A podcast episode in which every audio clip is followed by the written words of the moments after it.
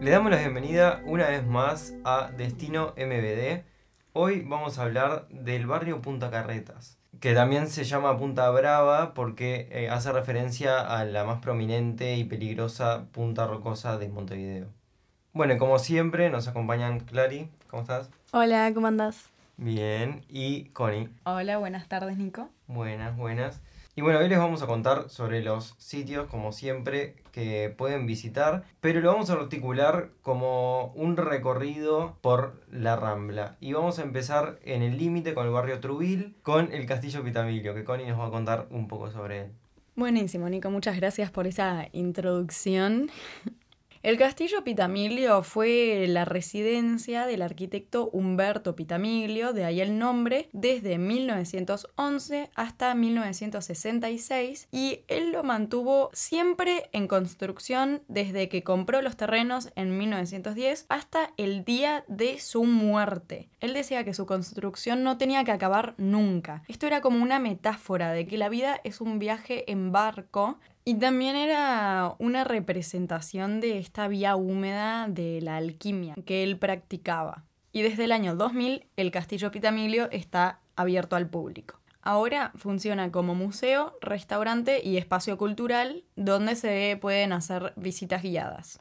En este lugar se destaca muchísimo el paisaje de la Rambla con una fachada que luce una proa de un barco con una réplica de la victoria de Samotracia que representa la victoria de la vida, hecha por el escultor italiano-uruguayo Pedro Piccioli. Además, esta construcción es como una obra de arte en sí, por eso estoy yo hablándoles de esto hoy, porque es una pieza ecléctica. ¿Esto qué quiere decir? Que están combinadas en ella diferentes corrientes con elementos renacentistas, medievales y góticos que conviven al mismo tiempo. Es un lugar súper especial porque adentro del castillo hay 33 puertas, de las cuales muchas ni siquiera conducen a nada, hay escaleras truncas y habitaciones con formas súper raras un lugar muy misterioso se ve. Sí, súper misterioso, la verdad.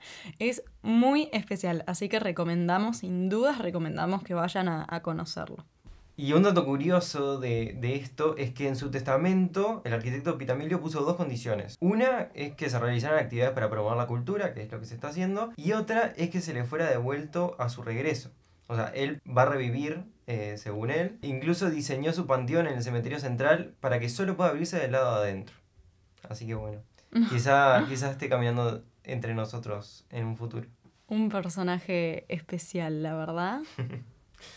bueno, y siguiendo el recorrido por esta rambla de Punta Carreta llamada Rambla Gandhi, vemos el monumento de este mismo señor, Mahatma Gandhi, un busto de bronce sobre un basamento de hormigón que está pintado de negro y se encuentra en la Rambla en la intersección con la calle José Vázquez Ledesma sobre la senda peatonal. El monumento es una réplica del original, que es del indio Ram Banshi Sutar, y que fue donada por el gobierno de India por el motivo del centenario del nacimiento de Gandhi, que fue inaugurada el 26 de enero de 1971, pero en otra ubicación. Hasta antes del 2008 estaba en la intersección con 21 de septiembre eh, sobre la Rambla.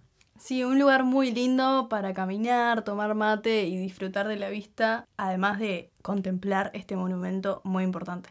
Totalmente, Clarí. Bueno, y por ahí, si seguimos nuestro recorrido por la Rambla, vamos a encontrar el Museo Zorrilla, que en realidad era la casa de verano del poeta Juan Zorrilla de San Martín y se construyó en 1904. En el museo se pueden apreciar muebles y pertenencias que hacen como un recorrido por la vida de este poeta. En 1975, la casa de este poeta Zorrilla de San Martín es declarada Patrimonio Cultural. Algo curioso de la ubicación de este museo es que se encuentra en la calle que tiene el nombre de su hijo, el escultor José Luis Zorrilla de San Martín. Es un lugar muy lindo para conocer y aprender un poco más de el arte uruguayo, no solamente pintura, sino también escultura y poesía. Y más adelante, si seguimos nuestro recorrido, ya llegando al siguiente barrio, que es el Parque Ro, del que hablaremos en el próximo capítulo, se encuentra el Memorial del Holocausto del pueblo judío. Se inauguró en 1994 y fue obra de los arquitectos uruguayos Gastón Boero, Fernando Fabiano y Silvia Perocio. La obra fue construida en granito rosado y consiste en un muro de 120 metros de largo que se disponen a lo largo de la rambla, en paralelo al río. El muro representa la historia del pueblo judío y en la parte central se interrumpe con un gran hueco emplazado por dos bloques de granito que aluden a la tragedia que fue el holocausto. Al otro lado del muro hay como diversas figuras que están organizadas en un recorrido y comienza esto sobre una rampa de piedra que desciende y por la rampa se puede llegar hasta el punto más bajo del monumento y se puede ver en su totalidad. Este monumento eh, está como muy integrado en el paisaje, no es tan notorio, pero es muy lindo de visitar. Sí, sin duda fue, fue una buena elección incluir ese monumento para recordar todo este, este evento histórico que, que marcó tanto a, a este pueblo. Exactamente. Bueno, y vamos con lo más conocido del barrio, que es el Faro de Punta Carretas. Aparte del shopping.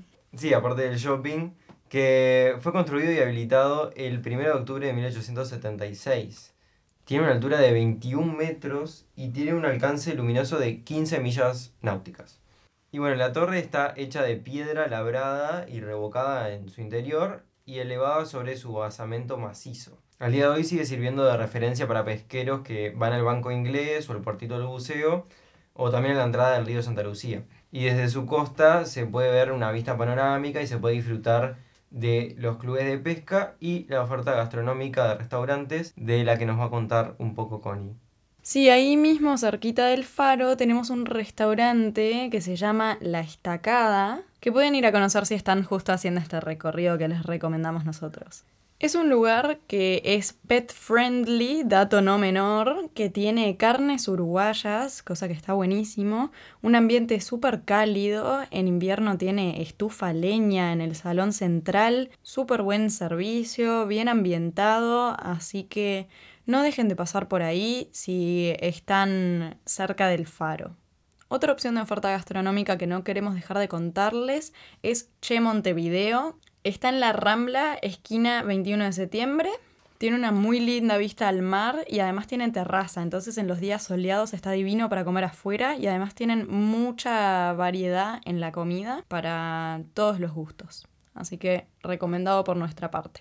También cerca del faro tenemos el mercado Siam, muy lindo lugar para ir a comer picadas. Tiene distintos lugares donde pueden pedir comida y bebidas y es como una modalidad de autoservicio. Entonces cada uno se pide lo que quiere y después va y se sienta y come. También tiene mesitas exteriores para los días más lindos y además con esto de tener una vasta oferta de lugares, tiene variedad de, de comida para todos los gustos. Qué rico, Connie, ya me dio hambre. Sí, la verdad, nos vamos a comer algo ahora. Vamos a alguno de estos lugares. me parece, me tenté. Aprovechamos el final del capítulo. sí. Bueno, y con nuestras clásicas propuestas gastronómicas cerramos el capítulo de hoy. Eh, espero que les haya gustado, que vayan a visitar todos estos lugares.